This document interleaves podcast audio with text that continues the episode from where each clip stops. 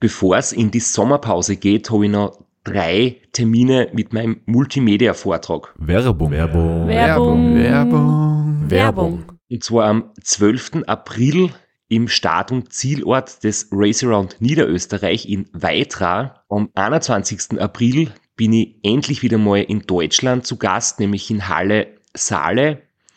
Und nach fünf Jahren Pause bin ich am 25.05. wieder in Kärnten. Und zwar in der Artbox in St. Gertraud bei Franschach. Es gibt ein paar Highlights vom Race Across America, Einblicke in meinen 24-Stunden-Rekord und natürlich ganz viel Anekdoten, teilweise auch sehr lustige, aus meinen beiden Teilnahmen beim Transcontinental Race. Wir haben sicher auch Zeit zum Plaudern, zum ein bisschen Fachsimpeln und gemeinsam einen schönen Abend zu genießen. Ihr findet alle Infos, alle Termine auf meiner Website auf www.christophstrasser.at. Dort gibt's auch die Links und die Möglichkeit, Tickets zu kaufen. Bis bald. Werbung. Werbung. Werbung. Werbung. Werbung. Ende.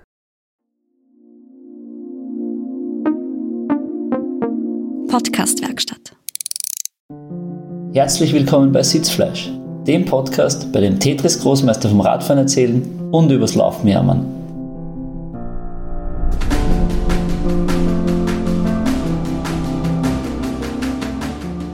Perfektes Intro von Martin und wie immer bei unseren Intros ein bisschen kryptisch. Vielleicht gibt es eine Erklärung auch noch dazu.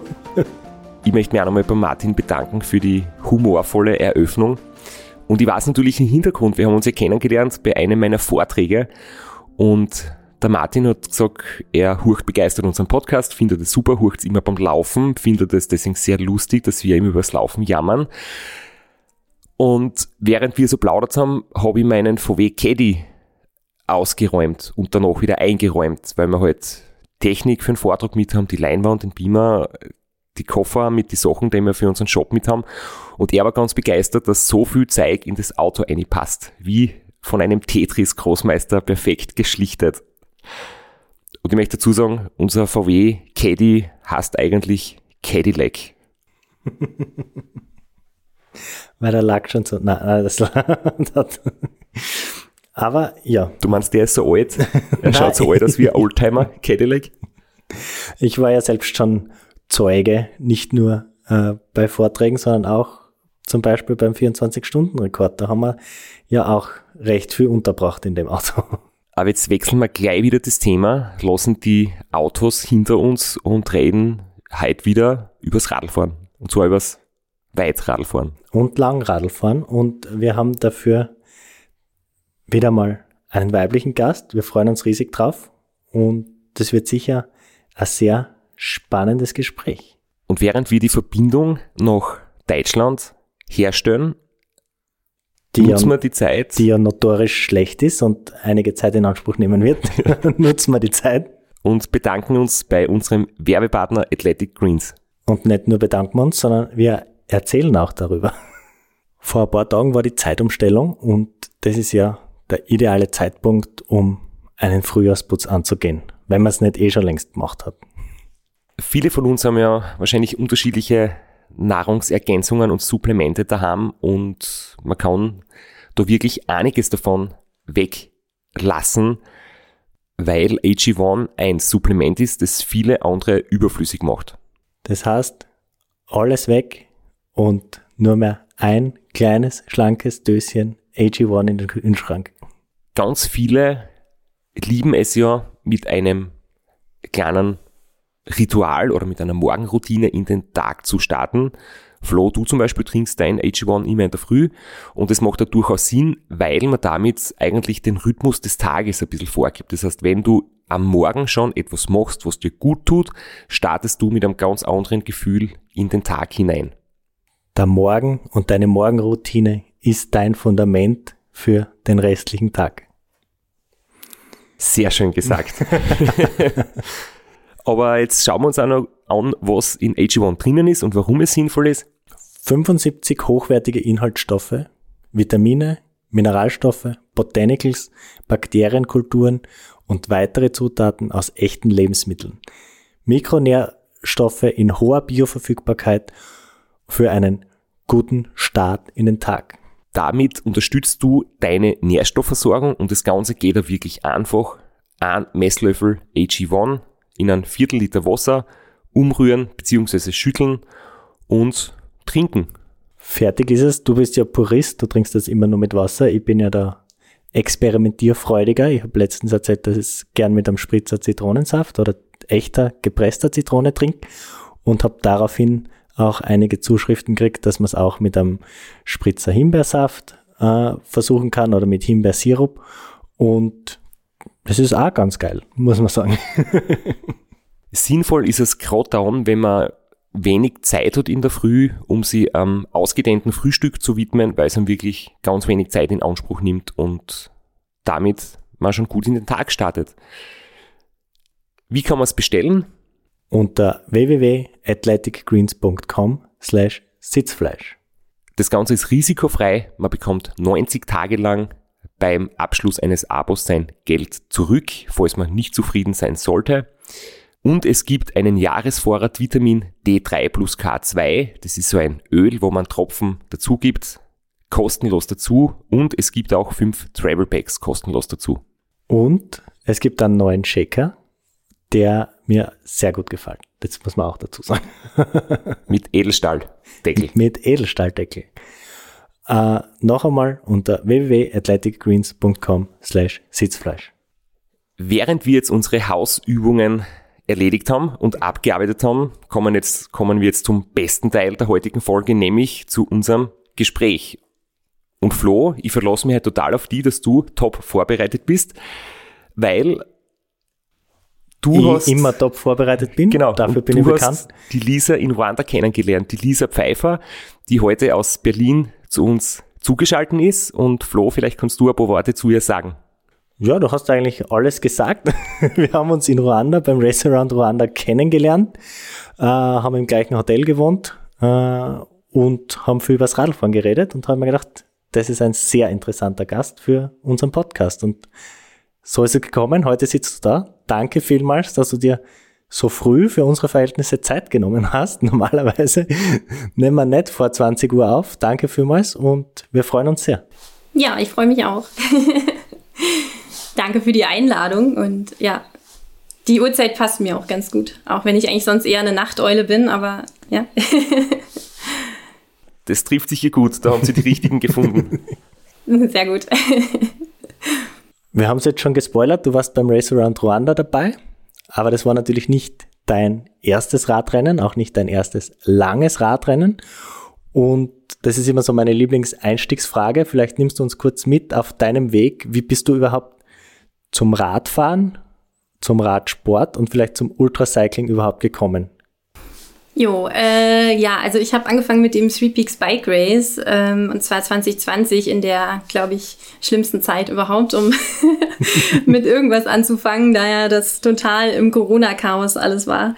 Ähm, und es war eines der wenigen Rennen, was äh, da stattgefunden hat und ich hatte mich aber schon ohne Corona-Druck eigentlich für dieses Rennen entschieden äh, und ähm, war eigentlich dann auch sehr froh, ähm, weil es war ein super tolles ähm, Einstiegsevent, wurde auch gleich mit der kompletten Ladung äh, schlechten Wetter in den Alpen belohnt und äh, mit allem, was da geht. Und ja, ähm, das konnte mich aber nicht schocken. Ich habe dann gleich äh, das nächste Jahr mich auch wieder angemeldet ähm, und ja, dann ging das immer so weiter. Also irgendwie hat es äh, gleich so den ähm, ja, ich will nicht sagen Suchtfaktor, aber es hat halt schon irgendwie äh, gleich, ähm, ja, ins Mark getroffen bei mir. Ich habe gleich Spaß gehabt und ähm, habe dann das Two Volcano Sprint gemacht, noch äh, 2021 und ähm, ja, so führte eins zum anderen äh, und ja.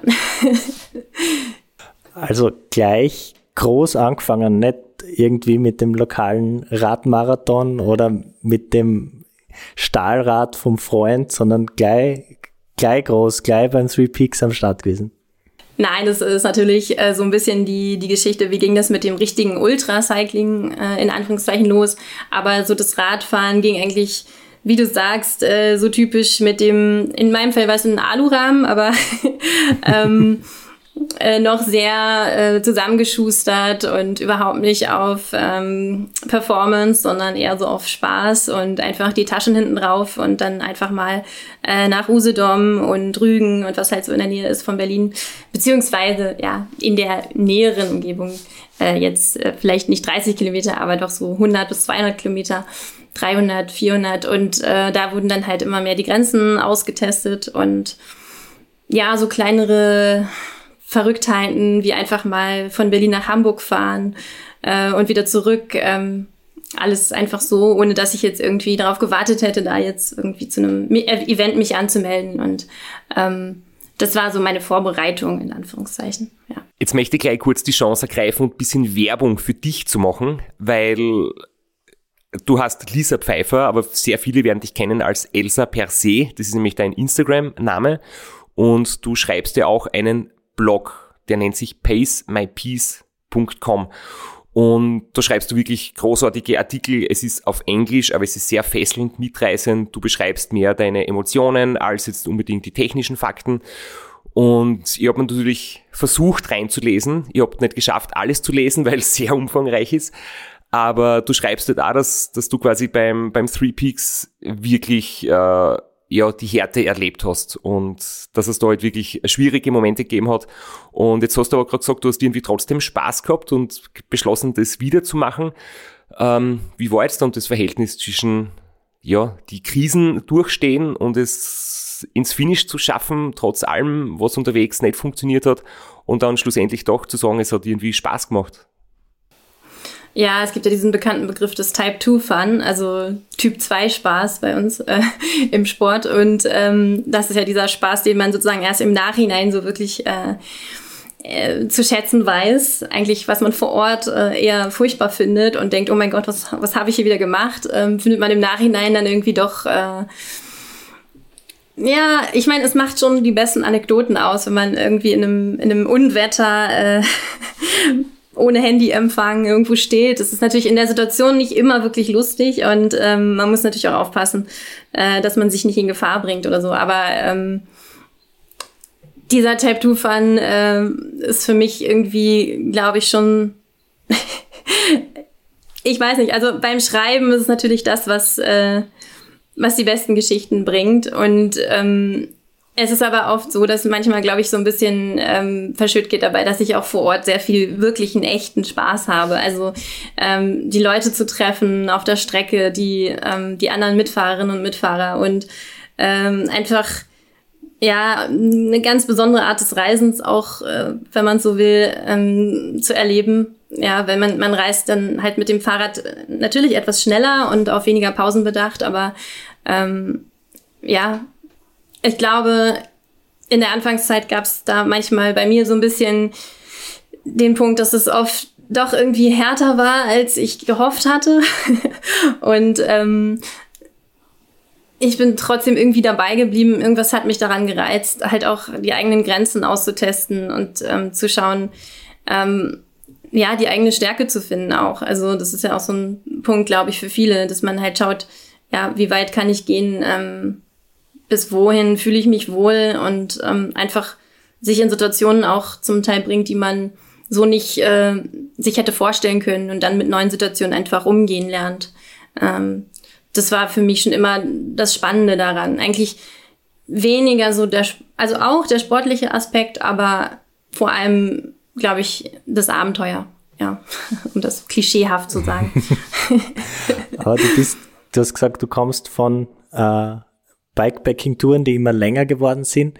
Äh, wann hast du so das erste Mal das Three Peaks ins, ins Auge gefasst und dir gedacht, das wird ein Rennen für mich? Äh, ich glaube, ja, das war so 2019.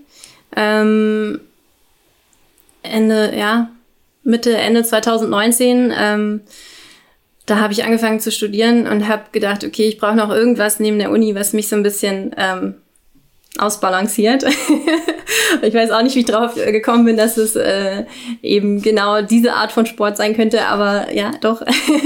und ähm, dann äh, habe ich halt angefangen von diesem doch sehr spaßorientierten und lockeren Fahren, auch viel mit meinem Freund und ähm, wirklich ein bisschen trainingsorientierter zu denken äh, und auch ein bisschen mehr mich gezielt darauf vorzubereiten. Und das hat mir auch sehr viel Spaß gemacht, einfach ein, Ziel zu haben, äh, auf das ich äh, mich vorbereite und zu schauen, welches Equipment brauche ich. Ähm, Gerade beim Three Peaks muss man ja auch die eigene Strecke machen und ähm, allein schon in der Vorbereitung habe ich echt viel gelernt und ja, ich meine, ja, der Weg ist das Ziel und so. Also ich glaube, gerade für mich ist es oft die Vorbereitung auch, die, die mir, ja, ich weiß nicht, nicht den meisten Spaß ist. Das andere, das wirklich vor Ort fahren, ist natürlich dann ähm, the cherry on top. Also das wirklich Tolle daran, aber äh, ja. Das Rennen dann ist irgendwie sowas wie die Belohnung, oder? Wenn man Genau, die ja. Vorbereitung gut gemacht hat und dann quasi als Belohnung das fahren darf, auch wenn es dann die Situationen gibt, die brutal sein können zwischendurch, aber im Nachhinein natürlich ist eine brutale Situation nicht angenehm zu empfinden jetzt im Moment, aber im Nachhinein einfach das, die Gewissheit, dass man solch, solche Situationen gemeistert hat und dass man es geschafft hat. Das ist dann irgendwie für mich immer das Schöne, was dann überbleibt. Und jetzt hast du eigentlich fast meinen Vortragstitel zitiert, weil ihr ja meine Vorträge heißen, der Weg ist weiter als das Ziel, wo ich eigentlich darauf hinaus möchte, dass, dass der Weg zum Ziel noch schöner ist, als das Ziel eigentlich dann zu erreichen. Ja, das stimmt. Doch, sehr cool, auf jeden Fall. Würde ich voll zustimmen. Vielleicht nimmst du uns kurz mit auf deine Vorbereitung zum ersten Ultrarennen. Das ist sicher für viele äh, das Schwerste und alles Komplizierteste, vor allem wenn du sagst, das war äh, während Covid, die Radlager waren alle leer, es gibt keine Teile, es gibt keine Räder, es gibt keine Packtaschen und äh, man hat natürlich keine Erfahrung, was man erwartet. Hast du, äh, wie ist es dir da gegangen bei der Vorbereitung zum ersten Rennen? Also ich fand die Vorbereitung zum ersten eigentlich die leichteste, komischerweise, weil man einfach keine Ahnung hat und ähm, irgendwie noch mit sehr vielen Illusionen daran geht und auch, äh, also zumindest bei mir war es so, dass ich irgendwie immer dachte, ach, das wird schon und ähm, natürlich gab es auch genau durch diese Situation mit Corona äh, mehrere Momente, wo ich gedacht habe, okay, das, das wird jetzt nix. Also gerade allein schon ähm, die Frage, ob es überhaupt stattfindet, ähm, das war lange immer so noch so, also bis wenige Wochen vorher, wenn ich mich richtig entsinne, weil das im nächsten Jahr in 2021 wieder so ein Problem war. Deswegen weiß ich jetzt gar nicht mehr, wie es jetzt bei welchem war. Aber ähm, ja, und natürlich auch die Teilesituation, wobei die empfand ich, glaube ich, sogar 2021 noch schlimmer. Ähm, 2020 habe ich das irgendwie alles noch so hingekriegt und ähm, ja, es, ich glaube, man weiß halt eben noch nicht, was auf einen zukommt. Und man kann sich auf vieles dadurch einfach äh, viel ähm, unvoreingenommener freuen. Und ähm, nach der ersten Erfahrung im, in 2020, die nicht, ja, wie ihr schon angedeutet habt, nicht nur äh, positiv war, ähm, war das für mich auch fast so ein bisschen wie, äh, ja, jetzt kommt die Revanche, jetzt will ich es halt auch mal äh, noch mal richtig wissen und jetzt ähm, die Fehler vom ersten Mal nicht noch mal machen und so. Und ähm, das hat teilweise geklappt, teilweise auch nicht.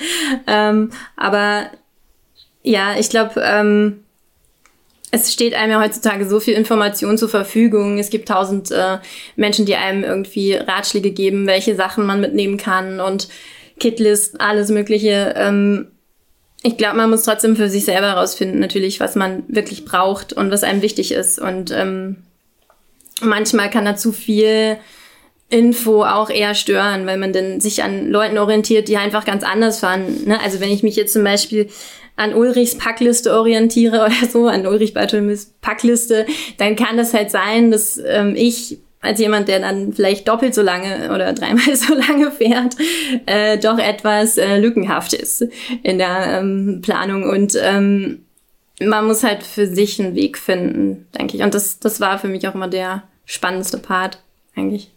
Ich habe einen Podcast gehört, wo du zu Gast warst und da warst du gerade zwischen den beiden Three Peaks in der Zeit und da hast du das eben auch schon gesagt, dass du quasi jetzt äh, so die Vorfreude aufs Zweite war gar nicht mehr ungetrübt groß, weil du halt schon weißt, dass schwierige Situationen auch auf dich warten.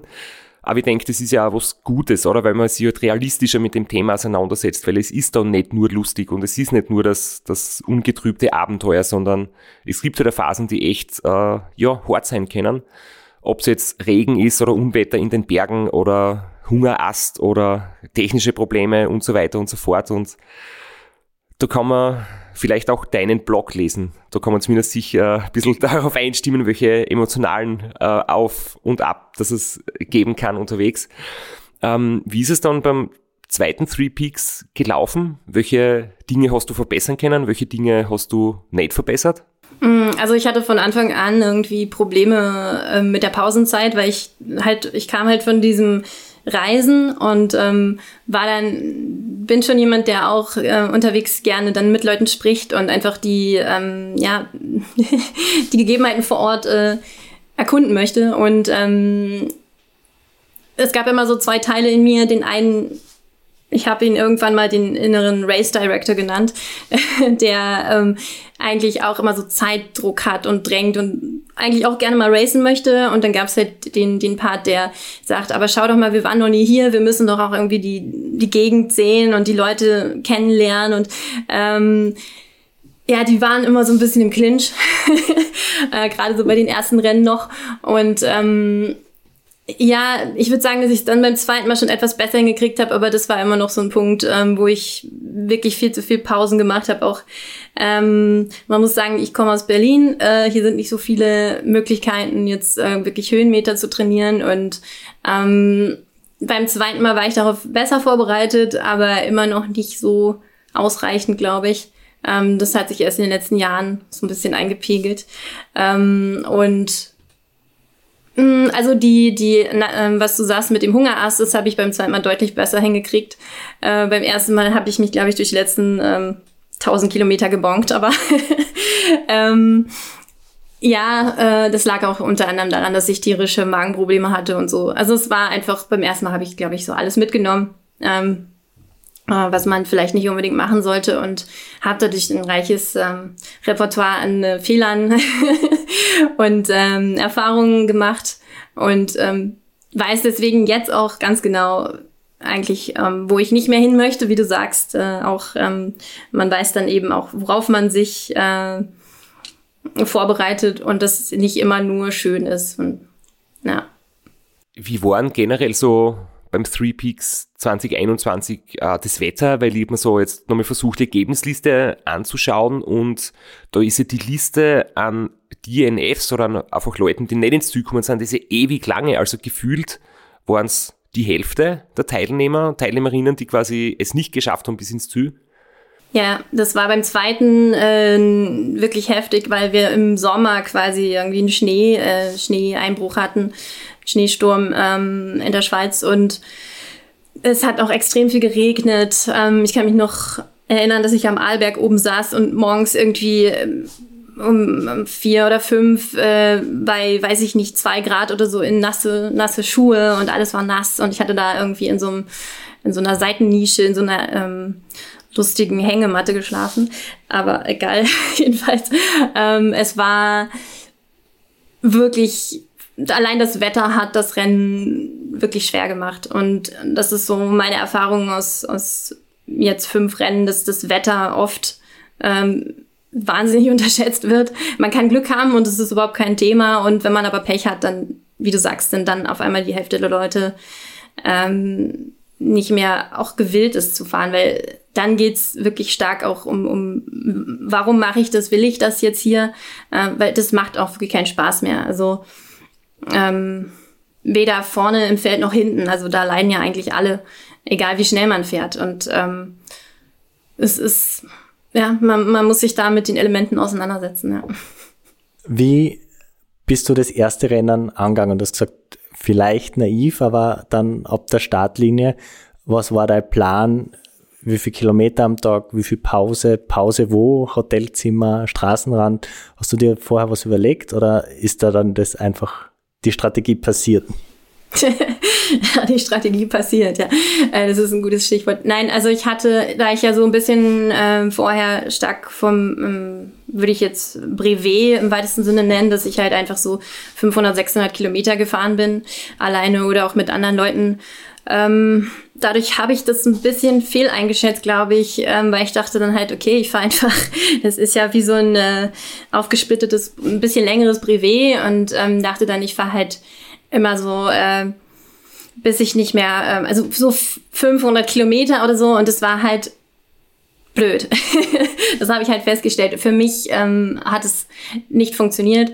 Ähm, ich habe viel zu wenig auf, auf richtigen Schlaf geachtet. Ähm, ich hatte ähm, auch, glaube ich, aufgrund von vielen Schilderungen, die man so hört, die dann immer sehr abenteuerlich klingen und ähm, man hat manchmal das Gefühl, halt Schlafmangel gehört so dazu, das ist so ein Muss. Ähm, habe ich halt mit wenig Schlaf äh, auch kalkuliert und das hat mich, also es hat mir nicht geholfen. Äh, und ich habe dann im Laufe der Zeit festgestellt, je mehr ich, also man muss natürlich immer so eine, so eine Rechnung für sich aufstellen. Man kann in den wenigsten Fällen, glaube ich, jetzt wirklich acht Stunden ruhig schlafen während so eines Rennens. Äh, da muss man schon sehr schnell fahren, dass man da irgendwie noch ähm, gut dabei ist. Aber ähm, ja, einfach zu sagen, ich äh, schlafe so wenig wie möglich, ist halt auch nicht immer die beste Lösung. Und das habe ich da ähm, am eigenen Körper sozusagen erfahren. Und ähm, dann gab es auch noch äh, persönliche Umstände, die das für mich noch schwerer gemacht haben, weil in der Zeit, äh, weil ich eine sehr schlechte Nachricht von, äh, von der Familie erhalten habe und für mich dann halt äh, trotzdem entschieden habe, weiterzufahren. Aber ähm, ja, auch das hat es im Nachhinein so ein bisschen alles durcheinander gebracht. Und ähm, ich würde sowieso sagen, meine Strategie war eher so, ja, typisch, äh, wenn man das halt zum ersten Mal macht. ähm, also sehr ähm, auf, äh, ja, ja, ich habe halt die typischen Fehler gemacht. Zu wenig schlafen, ähm, zu wenig sich im Vorfeld äh, mit der Strecke auch auseinandersetzen und zu gucken, wo kann ich denn wirklich gut schlafen, wo sind Hotels. Äh, habe viel auch draußen geschlafen, wo ich dann auch festgestellt habe, dass es auf so längeren Rennen für mich nicht immer so gut ist.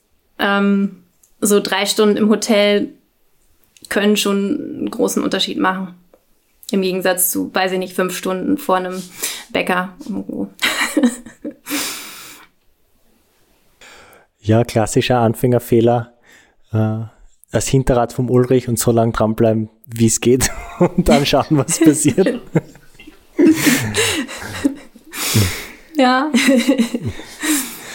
Aber wie hast du das dann, das, was du gelernt hast von deiner ersten Teilnahme, wo du wirklich viel gelitten hast, aber trotz allem auch der Umstände, die du uns erzählt hast, jetzt äh, gefinisht hast und äh, solide gefinisht hast. Äh, was hast du da mitgenommen und wie hast du es vor allem umgesetzt dann beim, bei der zweiten Teilnahme?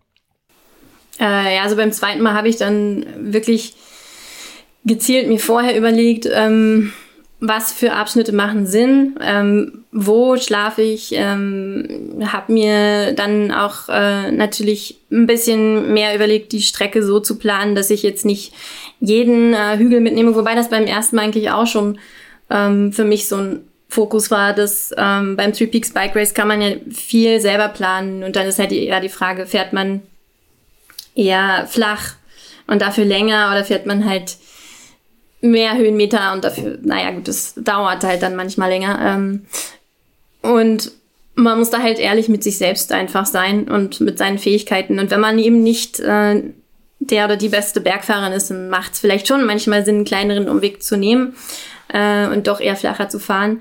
Ähm, es kommt halt auch darauf an, was einem Spaß macht. Und ähm, ja, genau, also einfach, dass ich dann äh, überlegt habe, pro Nacht mindestens drei Stunden Schlaf. Ähm, ich muss zugeben, ich habe mich da dann auch nicht immer so dran gehalten.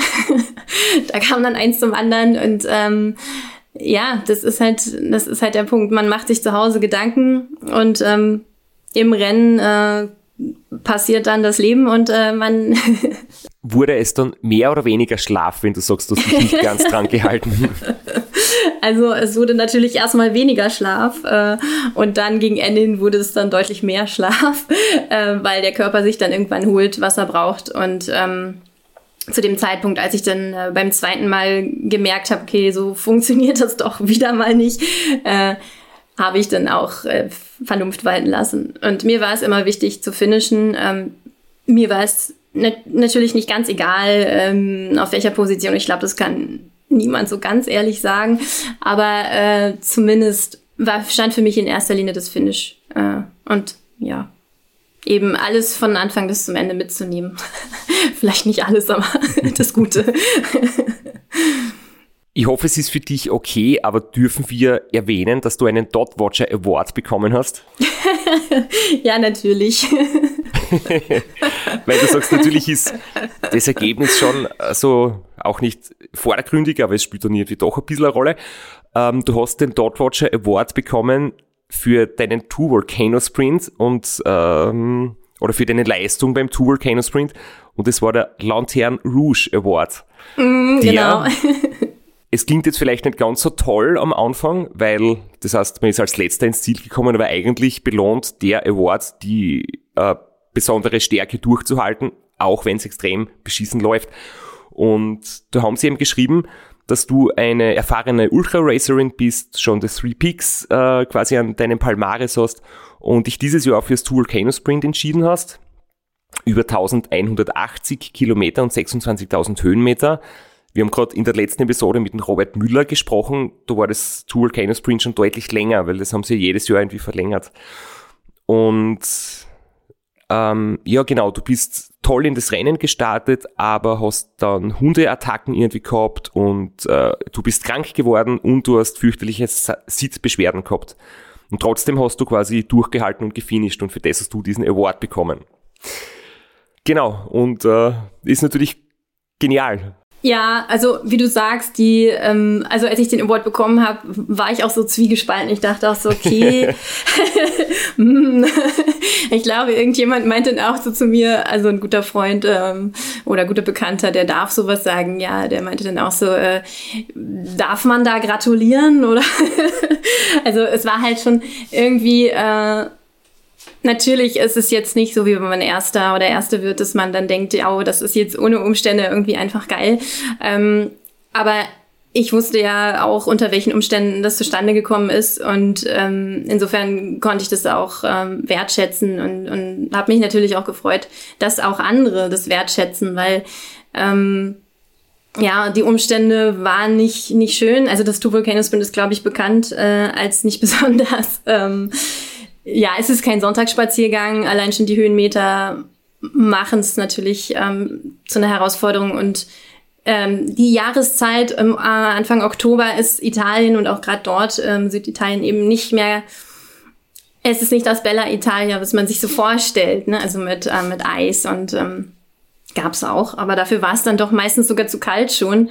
Ähm, vor allem nachts, das Wetter war auch nicht gerade freundlich und ja, ähm, habe mich gegen körperliche Widrigkeiten und äußerliche Widrigkeiten bis zum Finish gekämpft und es war ist bis jetzt bis heute ähm, eine der einer der Momente oder eines der Rennen, an das ich am meisten zurückdenke und wo ich am meisten Stärke rausziehe. Also obwohl es als ich da ähm, gefahren bin, natürlich alles andere als schön war.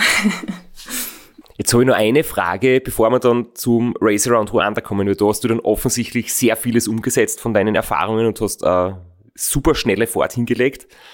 Ähm, wenn du sagst, du hast dem Rennen bestritten, was gar nicht gut gelaufen ist und was du durchgehalten hast, wie geht's dir da dabei? Zum Beispiel kommen Gedanken ans Absteigen, also ans Aussteigen.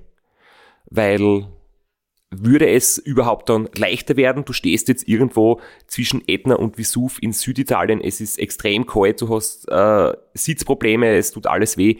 Du steigst aus dem Rennen aus, du stehst danach wiederum da und es tut dir weiterhin alles weh und es ist nass und kalt. Also du bist ja nicht in dem Moment, wo du quasi aussteigst, sofort in einem warmen äh, Restaurant und kriegst ein gutes Essen, sondern äh, ja, würde das überhaupt Sinn machen und hast du den Gedanken gehabt, äh, natürlich, ich hatte den Gedanken, ähm, relativ oft. Aber ähm, das äh, ist dann, wie du sagst, also ich habe, glaube ich, in irgendeinem Text mal geschrieben, dass es meistens, also nicht immer, aber meistens fehlt mir einfach eher, äh, also der Grund, also mich fragen immer alle, warum machst du dann weiter? Ich, ich sage immer, warum höre ich nicht auf, ist die bessere Frage, weil aufzuhören bedeutet halt auch oft in diesen Rennen dann irgendwo zu stehen, wo es halt keinen Zug gibt oder kein Bus, kein Taxi, äh, wo man mal eben schnell ähm, wieder ins Hotel kommt. Und beim Two Volcano Sprint war das genau in dem Moment so, als ich wirklich aufhören wollte. Ähm, gab es eigentlich nicht so wirklich die Option. Und ähm, ich bin dann erstmal so weitergefahren und dann, das ist das Schöne äh, an diesen Rennen, zumindest bei mir und ich glaube bei fast allen anderen auch, ähm, kommt natürlich auf die Situation drauf an, aber wenn man weiterfährt, kommt man oft wieder an einen Punkt, wo es besser wird. Also es geht halt hoch und runter wie die Metapher so schön äh, sagt. Und ähm, es ging dann beim Two Volcano Sprint sowieso äh, ständig hoch und runter, auch mental. Und ähm, nach einer Weile gewöhnt man sich daran, an diese Gedanken. Also ähm, ich glaube, klar, wenn ich jetzt in, in ernsthaft gesundheitlichen Schwierigkeiten wäre, wenn ich irgendwie wüsste, ich gefährde mich ähm, auf lange Sicht, dann würde ich aufhören. Aber ansonsten ist meine Neugierde auch oft zu groß, äh, wann das nächste Hoch wiederkommt und ähm, wann dieses blöde Tief aufhört. Sehr schön gesagt. Werbung. Werbung. Werbung. Werbung. Werbung. Flo, bist du auch schon so aufgeregt, wenn du an den April denkst? Jedenfalls, äh, wenn du das gleiche meinst wie ich, dann bin ich schon sehr voller freudiger Erwartung. Voriges Jahr haben wir erstmals einen Live-Podcast gehabt und weil das einfach so ein super schöner Abend war, werden wir das wiederholen. Und zwar dieses Mal im Zuge des Neusiedlersee Radmarathons in Mörbisch. Ja, und zwar werden wir uns am Freitag, dem 19.04. im Strandhaus Mörbisch die Ehre geben und mit einem unglaublichen Überraschungsgast äh, einen Live-Podcast aufnehmen. Also allein schon wegen dem Gast bin ich so nervös. Ich hoffe, dass du nicht dich ins Publikum setzt äh, und zuhören willst, aber ich muss sagen, der, der Gast ist wirklich grandios und ich würde sagen, wir hören einfach einmal, was er zu dem Ganzen sagt. Hallo, Johnny Holand hier. Heute stehe ich natürlich wieder am Start beim Neusiedlersee Radmarathon. Immer ein Highlight des Jahres. Nebenbei bin ich auch live beim Podcast beim Neusiedler Radmarathon. Es wird mich natürlich riesig freuen, wenn ihr live dabei seid und dass wir vielleicht kurz über ein paar Höhepunkte aus meiner Karriere reden können. Sehen wir uns dann? Wer die legendäre Stimme noch nicht erkannt hat, das war Johnny Hogerland, legendärer Fahrradprofi und Pensionsbetreiber in Kärnten. Ja, und noch unter anderem dreimaliger Teilnahme oder Finish bei der Tour de France, jetzt auch im, in der Radmarathon-Szene sehr erfolgreich und sehr umtriebig. Und ja, wir freuen uns sehr, dass wir mit ihm äh, den Abend gestalten können. Und natürlich haben wir auch was zu gewinnen. Und zwar gibt es für zwei Personen jeweils ein Ticket und einen Startplatz für entweder Zeitfahren oder Radmarathon. Zeitfahren ist am Samstag, Radmarathon am Sonntag. Das heißt, es sind zwei Tickets, zwei Startplätze und gewinnen tun die, die folgende Frage richtig beantworten. Wie viele Tage ist Johnny Hogerland bei der Tour de France 2011 im rot-weiß gepunkteten Bergtrikot unterwegs gewesen? Schickt uns eine E-Mail an sitzfleisch.christophstrasser.at. Wir freuen uns auf eure Teilnahme, wir freuen uns auf äh, den Live-Podcast im Strandhaus und vor allem auf unsere Teilnahme, weil wir beide haben auch eine Startnummer und werden Samstag beim Zeitfahren dabei sein. Ja, und werden uns wieder mal mit den Besten der Szene messen. Du wahrscheinlich ein bisschen kompetitiver als ich, aber ich freue mich immer wieder, wenn ich mir aufs Zeitfahrrad setzen kann. Heuer bin ich ohne Scheibe am Start, weil du meine Scheibe ja verkauft hast. Vielleicht können wir noch in der Leihgeschäft einfällen. Werbung. Werbung. Werbung. Werbung. Werbung Ende. Nochmal kurz zum Two Volcano Sprint. Äh, Du warst dabei in der Austragung 2021. Äh, Wie war für dich die Strecke, die Organisation, es wird ausgeschrieben als Road Race. Würdest du sagen, es ist ein Road Race? äh, wie, wie ist dir gegangen? Äh, mit die lange Nacht haben wir dann in Ruanda auch gehabt, aber die, deine ersten Rennen waren im Hochsommer in Europa, da sind die Nächte eher kurz. Beim Two Volcano Sprint dann schon das erste Mal eine sehr lange Nacht. Was waren so deine, deine allgemein, also abgesehen von deinen Problemen, deine Eindrücke von dem Rennen? Ähm, also Road Race, ähm, jein. ich würde es, ich würde es als Mixed Surface ähm, bezeichnen, also gemischte Oberflächen oder ähm, Beläge, was auch immer. Ähm, ich würde schon sagen, dadurch, dass auch gerade die manche Straßen in Süditalien in dem Bereich ähm, da würde ich lieber Gravel fahren. Also die sind schon ordentlich ähm, anspruchsvoll, was den ähm, Belag angeht. Äh, im Großen und Ganzen ähm, würde ich schon als Straßenrennen bezeichnen. Es gibt halt, ich glaube, bei der, ähm, sie, sie baut jetzt immer mehr Gravel ein, ähm, hatte ich so das Gefühl, ähm, was ich eigentlich auch ganz cool finde.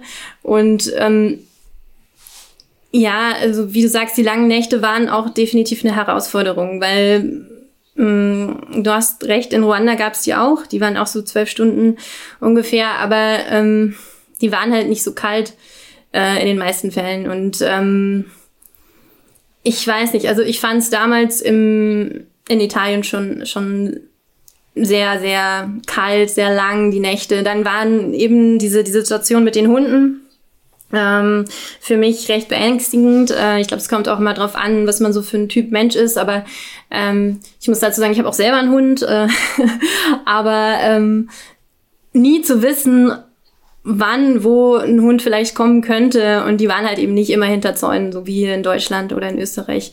Ähm, und ja, es war schon allein einfach, diese Situation war ein bisschen schwierig. Ähm, ansonsten muss ich aber sagen, dass gerade die Organisation von Juliana großartig war. Also ähm, ich habe mich noch bei keinem Rennen vorher, also das Three Peaks war halt auch schön, aber von der Organisation her lange nicht so auf Community ähm, gelegt und äh, einfach das Briefing, man, man ist zusammen mit Arancini und äh, sie hat, man hatte das Gefühl, dass sie auch wirklich daran interessiert ist, dass jeder ins Ziel kommt eigentlich. Also und ähm, sie kam ja auch am Ende noch äh, mit ihrem Moped und ihrem kleinen Hund und hat mir zugejubelt und ähm, es war einfach sehr familiär und sehr schön. Und ähm, ja, sie legt, glaube ich, auch den Fokus so, dass jeder sich irgendwie willkommen fühlt. Also die, die schnell racen wollen, die können das machen und die, die eher ein Abenteuer erleben wollen, die sind aber auch dabei und die sind auch da richtig. Und das fand ich sehr schön. Ja. In unserer letzten Episode mit Robert Müller haben wir auch über Tool Volcano Sprint erzählt und ich war heute nochmal mit ihm Radl fahren und wir haben nochmal weiter geplaudert, leider ohne Mikrofon, das wäre wahrscheinlich noch eine Bonus-Episode geworden. Und er hat ihm auch erzählt, dass beim Tour Volcano Sprint das Zwischenmenschliche so genial war und dass zum Beispiel bei der, bei der Finisher Party es dann so war, dass irgendwie alle gemeinsam gegessen haben und dass dann so ein Mikrofon irgendwie die Runde geht oder vorne so ein Rednermikrofon aufgestellt ist und da ist dann halt jeder, der Lust hat, eingeladen, ähm, eine Geschichte zu erzählen. Und, und im Endeffekt war es dann so, dass halt fast jeder irgendeine nette, lustige, humorvolle Geschichte erzählt hat und das war dann so der perfekte Abschluss für ihn, weil es einfach dann so menschlich wird. Und du siehst dann immer so die, die Top-Leistungen und die, die, ja, die schnellsten Zeiten, die im Vordergrund stehen, sondern halt die kleinen Anekdoten, die jeder so unterwegs erlebt. Also das hat mir sehr gefallen, wie er das erzählt hat. Ja, das passt, das kommt mir also das kann ich mir gut vorstellen. Ich habe es ja leider nicht zur Finisher Party geschafft damals. Ähm, ich habe mich ja für den harten Weg entschieden und gedacht, nein, ich muss das selber zu Ende fahren. Äh, und da war ich auch sehr traurig, genau deswegen, weil ich das ja beim, beim Briefing und so schon mitbekommen habe. Aber eben genau die, ähm, die Tatsache, dass dann trotzdem immer noch Fahrer da standen, als ich angekommen bin, ähm, spricht ja für sich. Also es war einfach, man hat jeden gefeiert, der das, der diese Challenge angenommen hat und ähm, ja, kann ich nur recht geben. Also auf jeden Fall zu empfehlen. du hast gesagt, es sind alle willkommen, die, die sehr schnell fahren wollen und die, die ein Abenteuer erleben wollen. Wir diskutieren im Podcast immer wieder äh, darüber, ob es diesen Split überhaupt gibt, ob es äh, in der Community die, die ganz schnell fahren wollen und vielleicht mit Trikotsponsoren daherkommen, ob die überhaupt so gern gesehen werden. Äh, wie, wie ist dein, deine Meinung dazu? ja, zu suchen, nein Quatsch. Ähm, ich glaube, ja, in der Tat ist es schwer, da jetzt so einen harten Cut zu machen und zu sagen, ähm, die gehört dahin und der gehört dahin und ähm, das ist ja das Schöne an unserem Sport, dass man, dass so viele verschiedene Menschen äh, aufeinandertreffen. Und ich glaube schon, dass jeder hat so ein bisschen einen anderen Fokus. Ähm, und jedem ist was anderes wichtig, aber wir haben auch viele Sachen, wo es dann wieder auf einen Nenner hinausläuft. Und ich glaube, wenn man wirklich nur an der reinen Zeit interessiert ist, dann gibt's auch andere ähm, Radsportarten, die da vielleicht deutlich interessanter sind. Ähm, ich weiß nicht, es ist halt immer so eine, so eine Frage, auch wie man als Person damit umgeht. Also ähm, ich kenne sehr viele sehr nette, sehr sportliche Menschen, die super durchgesponsert sind und äh, die sehen das ganz genauso und die heißen jeden willkommen und ähm, ich glaube nicht, dass es da so ein, äh, ja, wie man vielleicht manchmal denken könnte, irgendwie so ein, ähm, dass es so ein Problem ist. Aber natürlich, klar muss man noch manche Sachen äh, kritisch hinterfragen, äh, ist, ist da jetzt die Competition, äh, also die, ist der Wettbewerb noch fair, ist der Wettbewerb gleich? Ähm, ganz bestimmt nicht, wenn jetzt jemand äh, viel mehr Zeit äh, aufwenden kann, um zu trainieren und äh, vielleicht auch ein besseres Equipment äh, bekommt. Aber andererseits ist es ja auch äh, eine Herausforderung. Ähm, und ja, ich glaube, jeder kämpft so mit seinen Problemen, egal ähm, was jemand vielleicht für, ja, für Vorteile zu haben scheint. Ja, also ähm, schwieriges Thema irgendwie, das jetzt so in einer in einem Atemzug äh, zu beantworten. Ähm, von daher äh, ja bestimmt, aber definitiv ein, ein gutes Thema, wo man äh, viel drüber nachdenken und reden kann. Ich denke, man darf äh, auch daran denken, dass Leute, die Sponsoren haben, ähm, ich bin ja einer der Glücklichen, ähm, das ist jetzt nicht so, dass das äh, unterm Christbaum liegt zu Weihnachten, man packt das aus und dann sind die Sponsoren drinnen, sondern das ist meistens dann ein Resultat, wenn man sehr viele Jahre, sehr viel Zeit, sehr viel investiert und dann ähm, durch viele gute Leistungen irgendwann die ersten kleinen Sponsoren findet. Das heißt, da ist sehr viel Aufbauarbeit dahinter und deswegen finde ich es ähm, schon auch wichtig, dass man das so anerkennt, wenn jetzt jemand Sponsoren hat, dass er sich die erarbeitet hat und nicht irgendwo geschenkt bekommen hat und jetzt quasi privilegiert irgendwie da daherkommt, sondern ähm, genau, und, und ich muss auch sagen, als jemand, der dem der Wettkampf einfach Spaß macht und ich ziehe meine Begeisterung einfach daraus, irgendwie zu schauen, was alles geht, man lernt dann auch die andere Facette kennen. Man ist dann unterwegs und lernt dann plötzlich die Abenteuerseite kennen. Und ich glaube, jeder, der als mit dem Ziel, ein Abenteuer zu erleben, reinstartet, findet unterwegs dann auch Spaß daran, weil es ja doch irgendwie ein Rennen ist und weil es doch andere gibt, die ähnlich schnell sind und vielleicht kann man wen überholen. Das heißt, ja, ich glaube, dass beide Facetten auch für denjenigen interessant sind, der vielleicht mit der anderen Facette verstärkt da reingestartet ist. Ja, definitiv. Das, äh, das ist eine gute Sicht, weil ähm, ich glaube, gerade diese, dieser Überraschungsfaktor, dass man, äh, man startet in das Rennen und wie ich schon gesagt habe, dann passiert halt das Leben oder das Rennen und ähm, man wird vor Probleme gestellt, die man sich so hätte nicht vorstellen können. Ähm, ich glaube, da kann man da kann man noch so viel äh, trainieren oder sportlich sein oder ähm, auch Sponsoren haben, das, das hilft einem dann auch nicht mehr. Da muss man halt äh, schauen, das ist diese Abenteuerseite, äh, die mich auch so reizt. Und ähm, andererseits, ich glaube, bei mir war es eben andersrum. Ich bin so ein bisschen eher von diesem Abenteuerhintergrund reingekommen und sehe jetzt immer mehr ähm, die sportliche Seite, wie interessant die auch sein kann. Und äh, ja, versuche da natürlich auch irgendwie für mich ähm, in einem Rahmen, der mir noch äh, Spaß macht, auch für mich was rauszuholen. Und ja, genau, insofern kann ich das nur unterstreichen. Auch, dass äh, die, die wenigsten Leute das einfach so auf dem silbernen Tablett serviert bekommen. Das ist schon oft äh, ja, und es klingt auch meistens dann ähm, vielleicht etwas glamouröser, als es dann in echt wirklich ist. Äh, insofern, ähm, ja, kann ich bestätigen. Damit hast du uns jetzt eigentlich die perfekte Überleitung aufgebaut. Äh, wir sprechen jetzt noch über das Race Around Ruanda und da stand jedenfalls der Abenteuergedanke, zumindest anfänglich im Vordergrund. Äh, das ist jetzt zum Zeitpunkt der Aufnahme noch keine sechs Wochen her. Es ist noch relativ frisch. Das war die zweite Auf Austragung. Es war irgendwie für mich die große Unbekannte. Es gab kaum irgendwie im Internet Berichte, irgendwie was zusammenzusuchen. Wie bist du überhaupt auf das Rennen gestoßen und was hat dich dazu motiviert, dich überhaupt anzumelden? Ähm, ja, gute Frage. Ähm, also ich fand auch, dass man relativ wenig eigentlich darüber so im Vorfeld wusste. Und ähm, also ich hatte den Film von Ryan LeGarrick, äh, zumindest ähm, den Teil, den man äh, umsonst bei YouTube gucken kann, hatte ich gesehen. und das hatte mir schon, äh, schon mal Lust gemacht. Und ähm, ich kannte auch äh, eine, die im Vorjahr mitgefahren ist, beziehungsweise ähm, die auch in Ruanda äh, gewohnt hat, gelebt hat. Und ähm, die hat mir halt sehr viel Positives berichtet, ähm, allgemein von, von, aus dem Land und ähm, auch über das Rennen. Und äh, ja, warum soll man da skeptisch sein?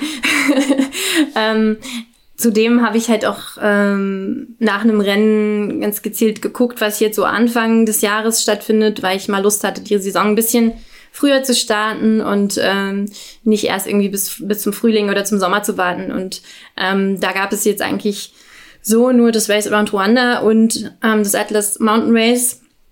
Das Atlas Mountain Race war mir zum jetzigen Zeitpunkt noch ein bisschen äh, zu Mountainbike-lastig und zu technisch. Wobei ich das jetzt im Nachhinein, glaube ich,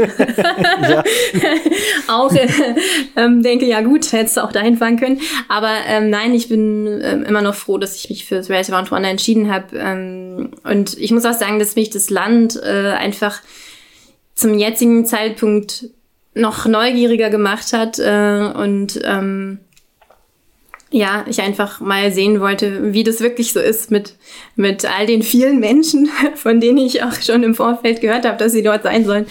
Und äh, ja, habe ja schon auch in deinen Podcast und wir haben uns ja auch schon unterhalten, äh, reingehört und ja, definitiv. Also durch deine Freundin war für dich jetzt die Hürde, dich anzumelden, nicht so groß. Du hast Vertrauen gehabt, dass du dich da als Frau wohl und sicher fühlen kannst. Wir haben sehr viel Fragen bekommen, auch von weiblichen Zuhörerinnen. Wie ist es als Frau in Ruanda? Wie reagieren die Leute auf einen? Wie, wie, wie sicher fühlt man sich in der Nacht? Und ich habe alle vertröstet auf, auf dich. Das heißt, du musst jetzt stellvertretend antworten. Ja, kein Problem. Äh, ich habe auch schon auf Instagram sehr viele Fragen in, in der Form bekommen. Äh, lustigerweise auch dort gefühlt eher von Männern, die gesagt haben oder Befürchtungen hatten, dass das ja doch recht gefährlich sei. Und ähm, also, wie, wie du schon richtig angemerkt hattest, hatte ich durch die Bekannte eigentlich da schon nicht mehr so die, die Angst. Ähm, sie ist zwar relativ mutig, äh, aber natürlich ähm, ist man als Frau da einfach, vielleicht hat man noch mal einen anderen Blick drauf. Und ähm, äh, ich kann nur sagen, ich habe mich zu keinem Zeitpunkt irgendwie aufgrund meines Frauseins irgendwie ähm, unwohl gefühlt oder hatte Angst oder Sorge, dass ich nicht sicher sein könnte. Also ähm, das war tatsächlich überraschend auch für mich. Also ich habe mich natürlich ähm, angemeldet schon in dem in der Vermutung, dass dass es okay sein wird, aber ähm, auch für mich war es jetzt äh, natürlich ein großer Schritt, ganz alleine nach äh, Afrika zu reisen und dort nachts Fahrrad zu fahren. und ähm, ähm, es war überraschend gut. Also ich glaube, dass ich sogar in Europa mich manchmal unwohler fühle als in, in dort. Ähm, einfach weil äh, ja, ähm, Erstens sind da halt überall Menschen. Das heißt, das was Man ist vielleicht, nie alleine. was ja genau, was vielleicht manchmal ein bisschen beängstigend klingt, ist aber eigentlich auch ein Sicherheitsfaktor. Ähm, die recht ähm, gute also es gibt, glaube ich, so eine Statistik, die besagt, dass Ruanda das acht sicherste Reiseland überhaupt auf der ganzen Welt ist. Ähm, ich glaube, da, da liegt Deutschland sogar noch dahinter. Also ähm, ja, ich habe nie ähm, irgendwelche komischen ähm, Anmachen oder sonstiges erlebt. Also nichts in der Art. Äh, man hatte irgendwie das Gefühl, dass die Leute alle waren sehr neugierig und, und ähm, haben natürlich geschaut und, und waren ähm, ganz aus dem Häuschen oft, dass man da war. Aber es war nie beängstigend. Ich würde jetzt an dieser Stelle gerne von dir etwas einspielen. Du hast uns im Vorfeld eine kleine Auswahl von äh, deinen filmischen Aktivitäten zukommen lassen. Und da gibt es eine Situation, die der Flo sehr oft beschrieben hat, nämlich die Begeisterung, die du jetzt gerade angesprochen hast. Man ist nie alleine. Und du hast einmal auch, was heißt einmal, wahrscheinlich sehr, sehr oft Begleitung von Kindern gehabt. Und ich finde das Video auch deswegen so, so cool, weil du echt sehr sympathisch damit umgehst. Und das hören wir uns jetzt an. I'm fine, and you? You're good? How old are you? yeah. hey. Come on, come on, come on.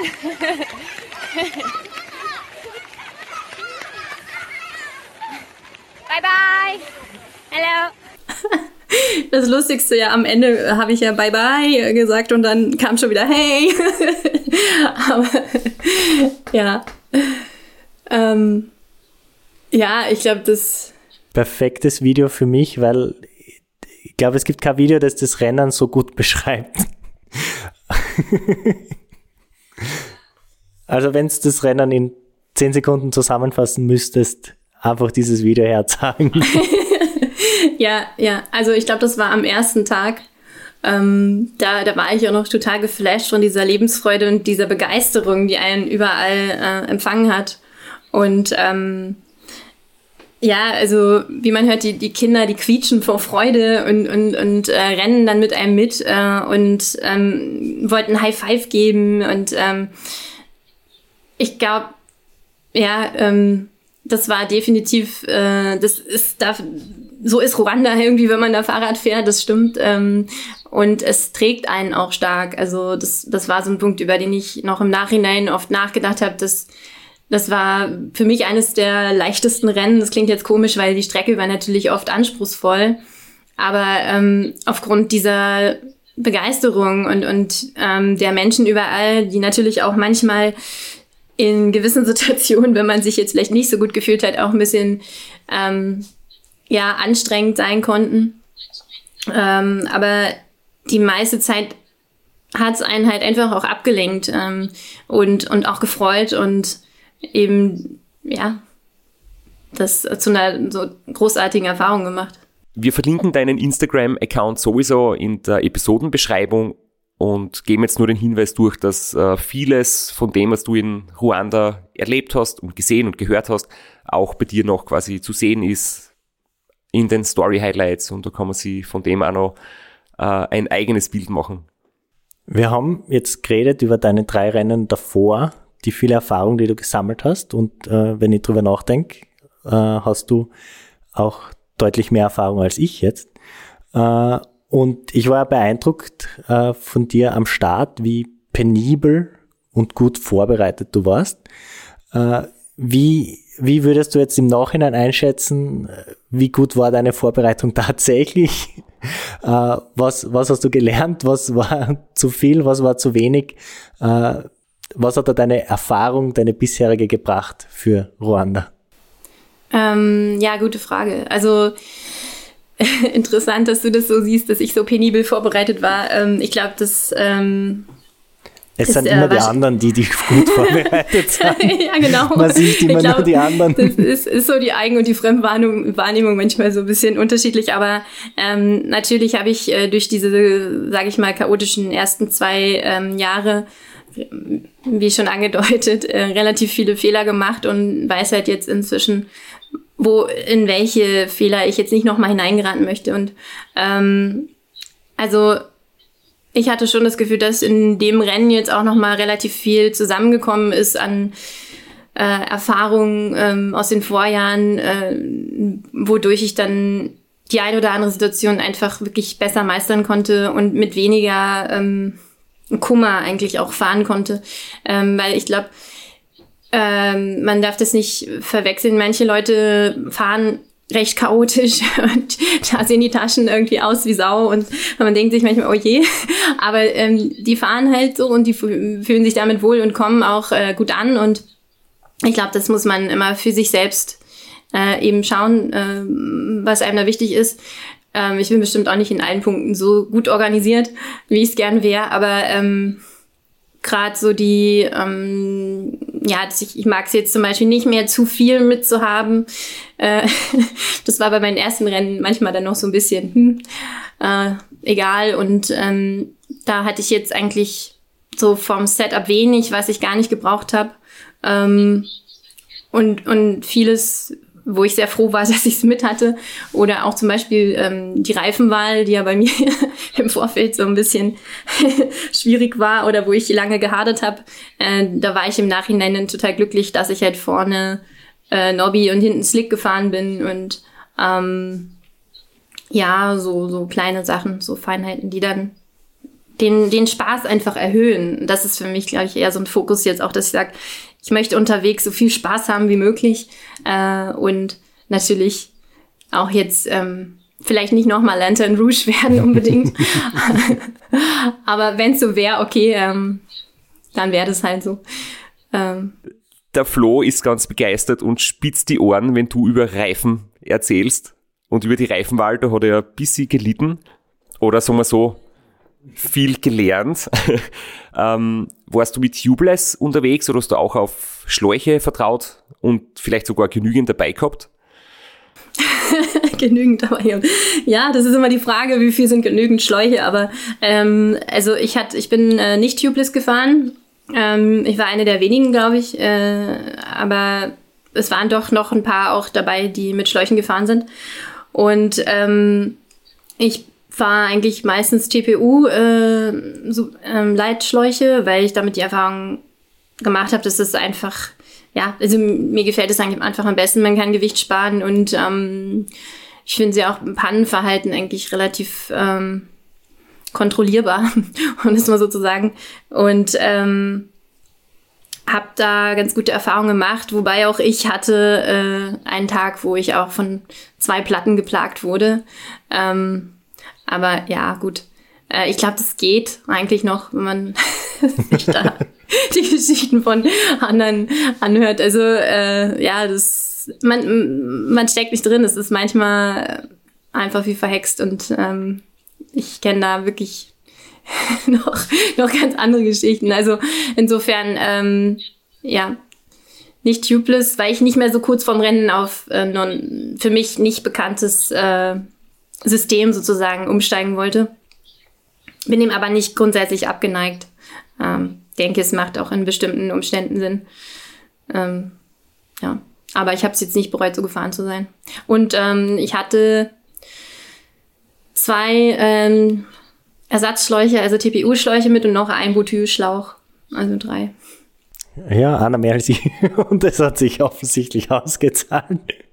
Aber na, kann es, die, kann es nachvollziehen, dein, äh, dein Gedankengang hundertprozentig so kurz vorm Rennen auf was umzusteigen, das man nicht gewohnt ist, zahlt sich nicht aus. Und auch stark von dir, es haben eine Woche in Ruanda vor dem Start alle auf dich eingeredet einen anderen Hinterreifen zu fahren. Du hast dich nicht unterkriegen lassen, bist ihn gefahren und hast das nicht bereut.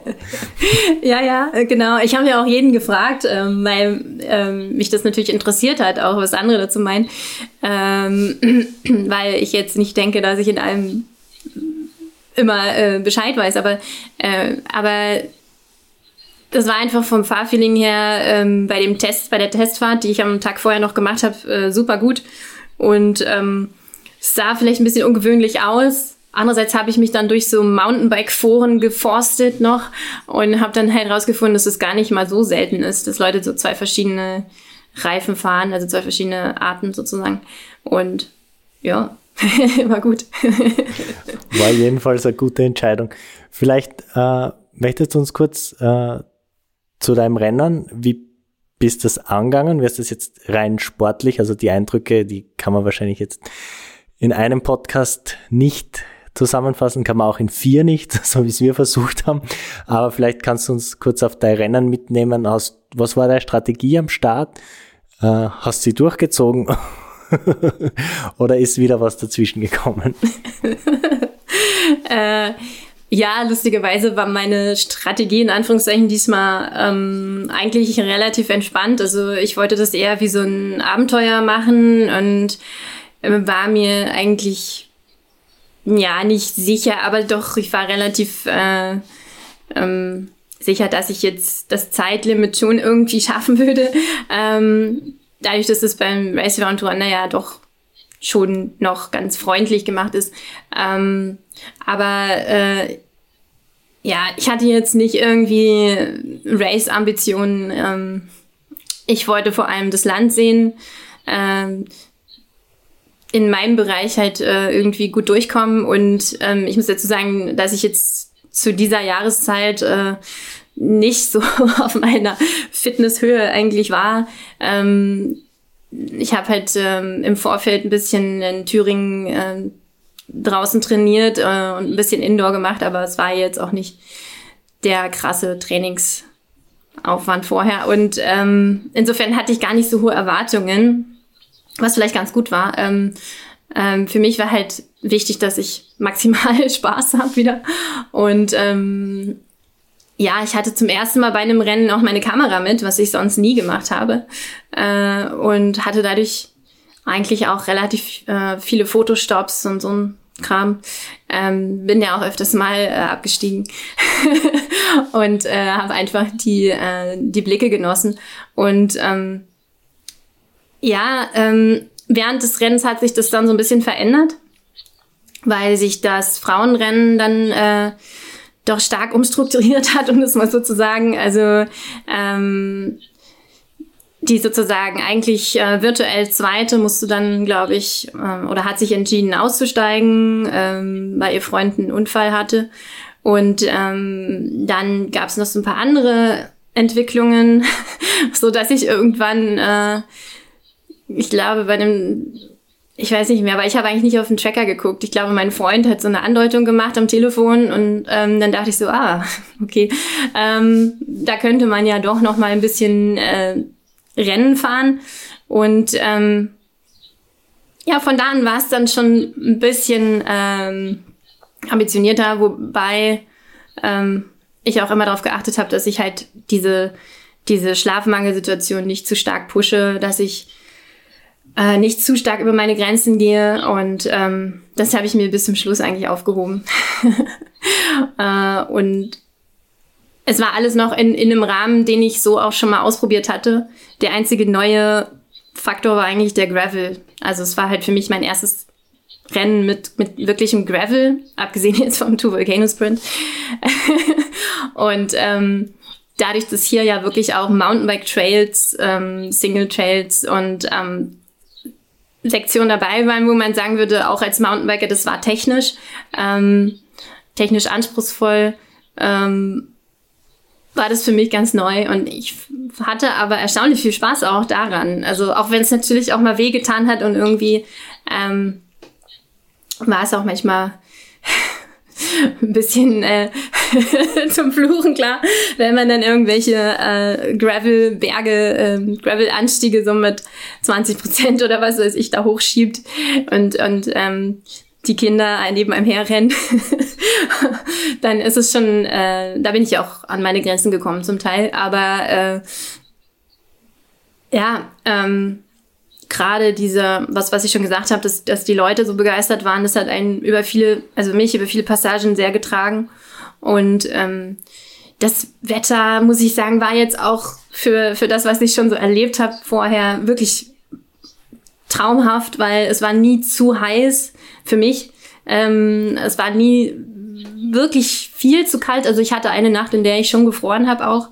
Aber es lag dann auch an der Erschöpfung äh, und an den Umständen. Was war für dich die schönste Passage oder vielleicht der schönste Moment im Rennen, falls du da überhaupt einen nennen kannst? Ja, das ist schwer, aber ähm, lustigerweise, und ich glaube, ich habe das ähm, gestern oder heute noch im Podcast bei, bei dir gehört, Flo, dass du den Kongo Nile Trail nicht so gut fandst. ich fand den ganz toll. Für mich war das, glaube ich, mm, mit einer der schönsten Stellen, äh, auch wenn ich auch natürlich dort stark an meine Grenzen gekommen bin und äh, auch wirklich viel geschoben habe. Äh, aber ähm, das, das war einfach landschaftlich so für mich irgendwie wunderschön. Und natürlich die Teeplantagen, wenn ich jetzt doch noch eine reinschieben darf, eine andere Stelle. Ähm, diese, diese Blicke, diese weiten Blicke über die Teeplantagen, ähm, das war Wahnsinn. Wenigstens da sind wir uns einig, die, die Teeplantagen waren wirklich der Wahnsinn. ja. Hast du so ein richtig arges Tief, also vergleichbar mit Three Peaks gehabt oder bist du da relativ smooth durch, durchgekommen? Also nichts vergleichbar Tiefes sozusagen, aber ähm, es gab schon ein, ein Tief ähm, nach der Nacht, wo ich, äh, glaube ich, 27 Stunden unterwegs war am Stück. Äh, da hatte ich davor die Platten gehabt und bin irgendwie in, in, im Regenwald in Gewitter gekommen, hab da tierisch gefroren. Ähm, morgens ging es mir gar nicht mehr gut. Ähm, und dann bin ich auch durch diese komische Brücken, äh, durch diese abenteuerlichen Brücken im Matsch und ähm, das war einfach, äh, das hat mich ziemlich fertig gemacht und da ähm, eigentlich mh, war zu dem Zeitpunkt, glaube ich, sogar mein äh, Plan gewesen, durchzufahren und dann habe ich aber doch nochmal gesagt, nee, ich gehe ins Hotel, ähm, schlaf nochmal drei Stunden, esse nochmal was und dann schauen wir mal weiter. Und es war im Nachhinein ähm, die beste Entscheidung, die ich hätte treffen können weil nach diesem Hotel ähm, war es einfach, es hat's, äh, da lief's dann. äh, und ähm, vorher hatte ich wirklich einen Moment, wo ich ähm, einen Berg hochgeschoben bin und dann um, umgeben war von, von diesen Kindern.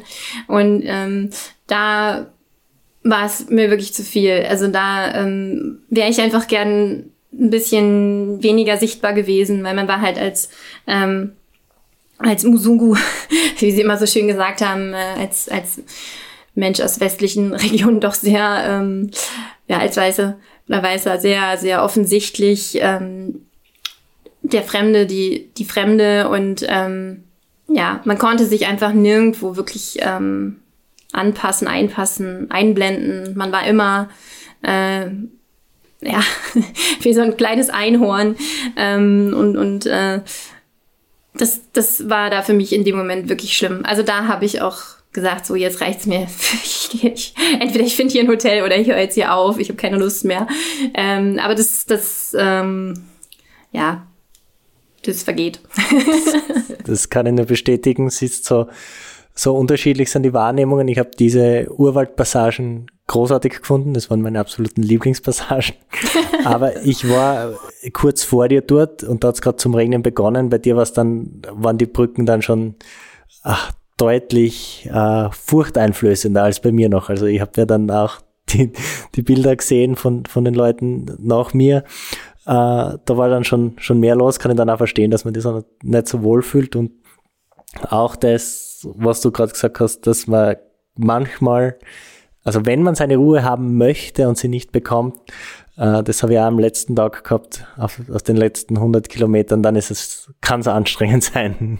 Ja, ja. Ja, weil man dann einfach auch nicht mehr so, ähm, also ich hatte irgendwie immer das Gefühl auch, ich möchte natürlich den Leuten hier ähm, vor Ort irgendwie auch was zurückgeben von dieser positiven Energie und ähm, ich habe mich dann mal manchmal vielleicht äh, nicht in so einer Schuld gefühlt, aber ähm, egal wo ich hinfahre, ich möchte eigentlich immer, dass die Leute mich im Positiven erleben und, und ich jetzt nicht da hinkomme und irgendwie jemanden anschnauze und da meinen Müll hinschmeiße oder was auch immer.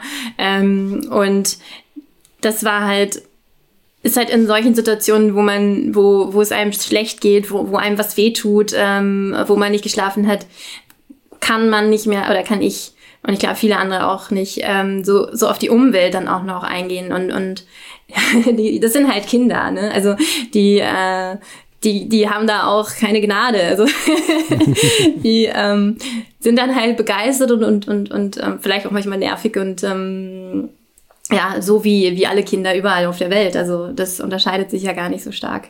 Insofern. Muss, ja, das, man, das muss man halt umgehen. Es ist, ist Teil des, des Rennens. Vielleicht, ja.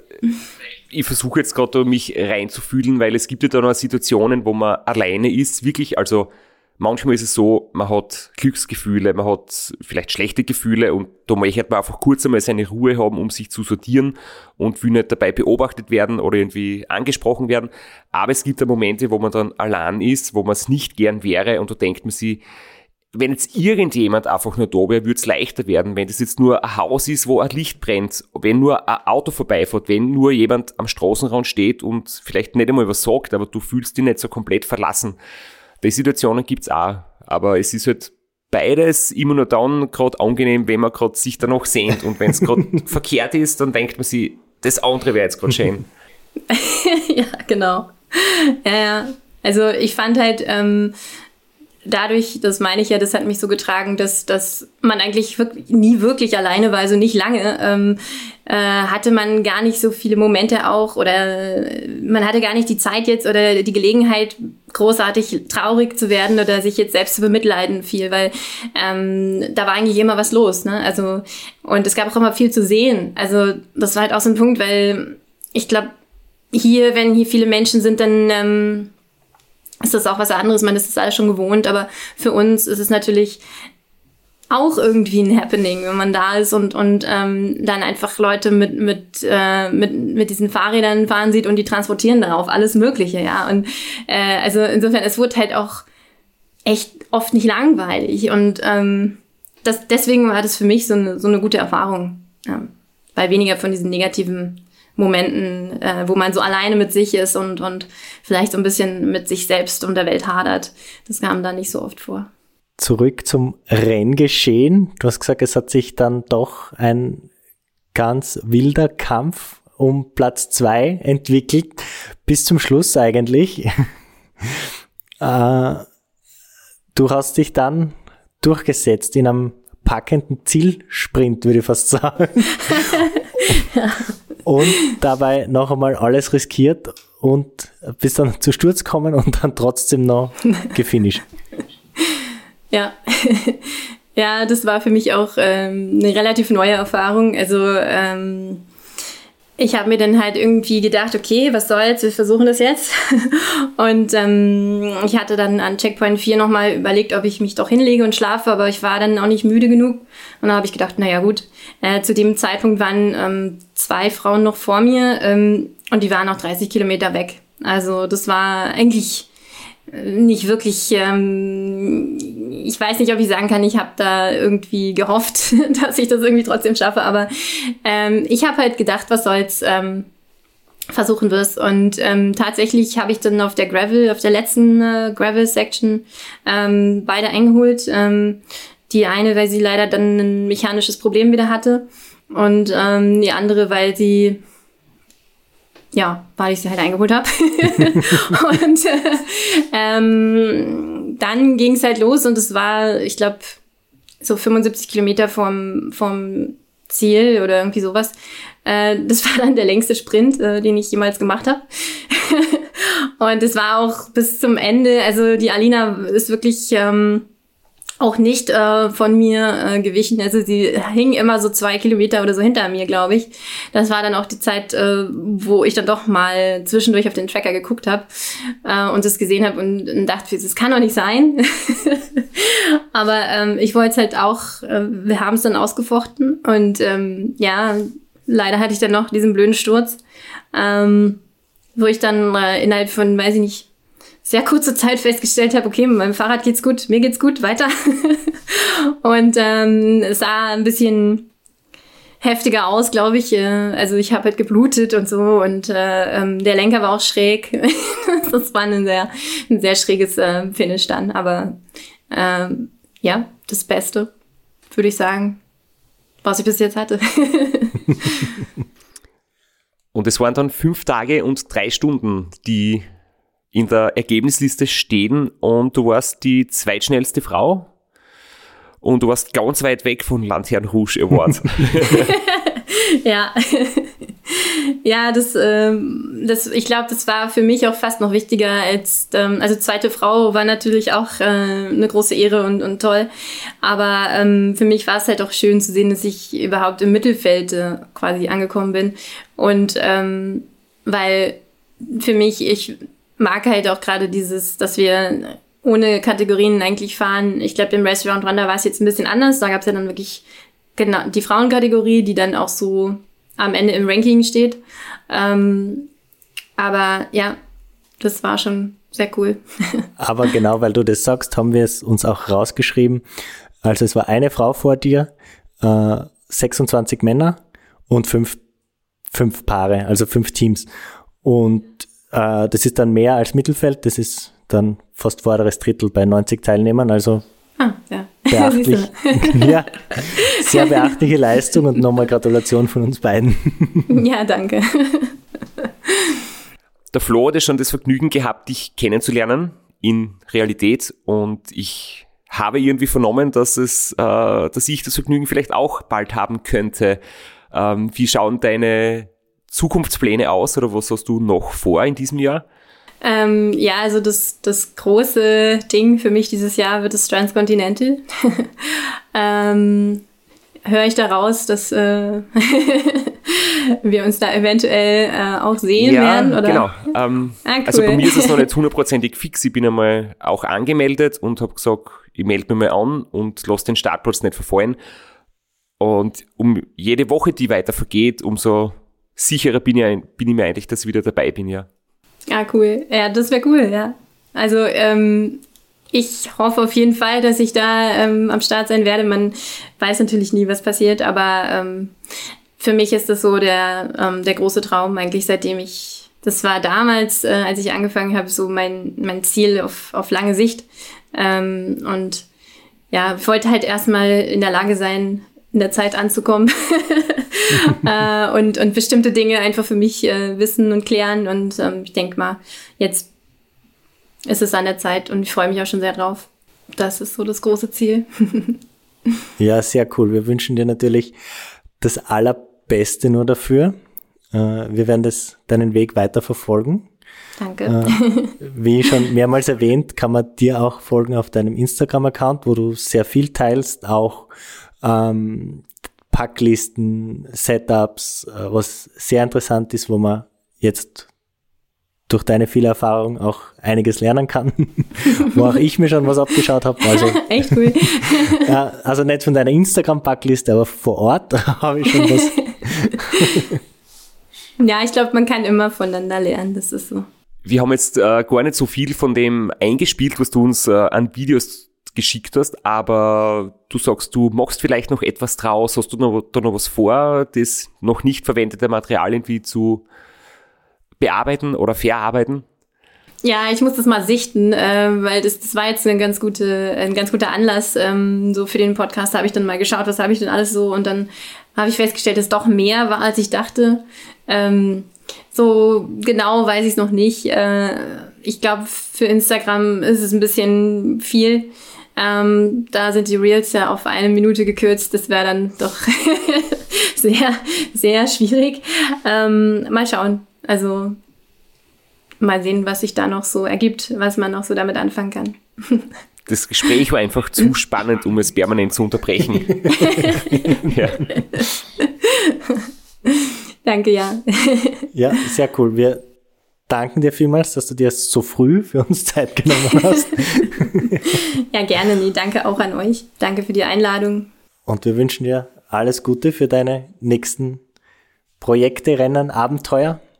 Und wir werden das natürlich verfolgen. Viel Spaß beim Training, alles Gute und hoffentlich dann bis bald. Ja, bis bald. Und danke gleichfalls alles. Ne?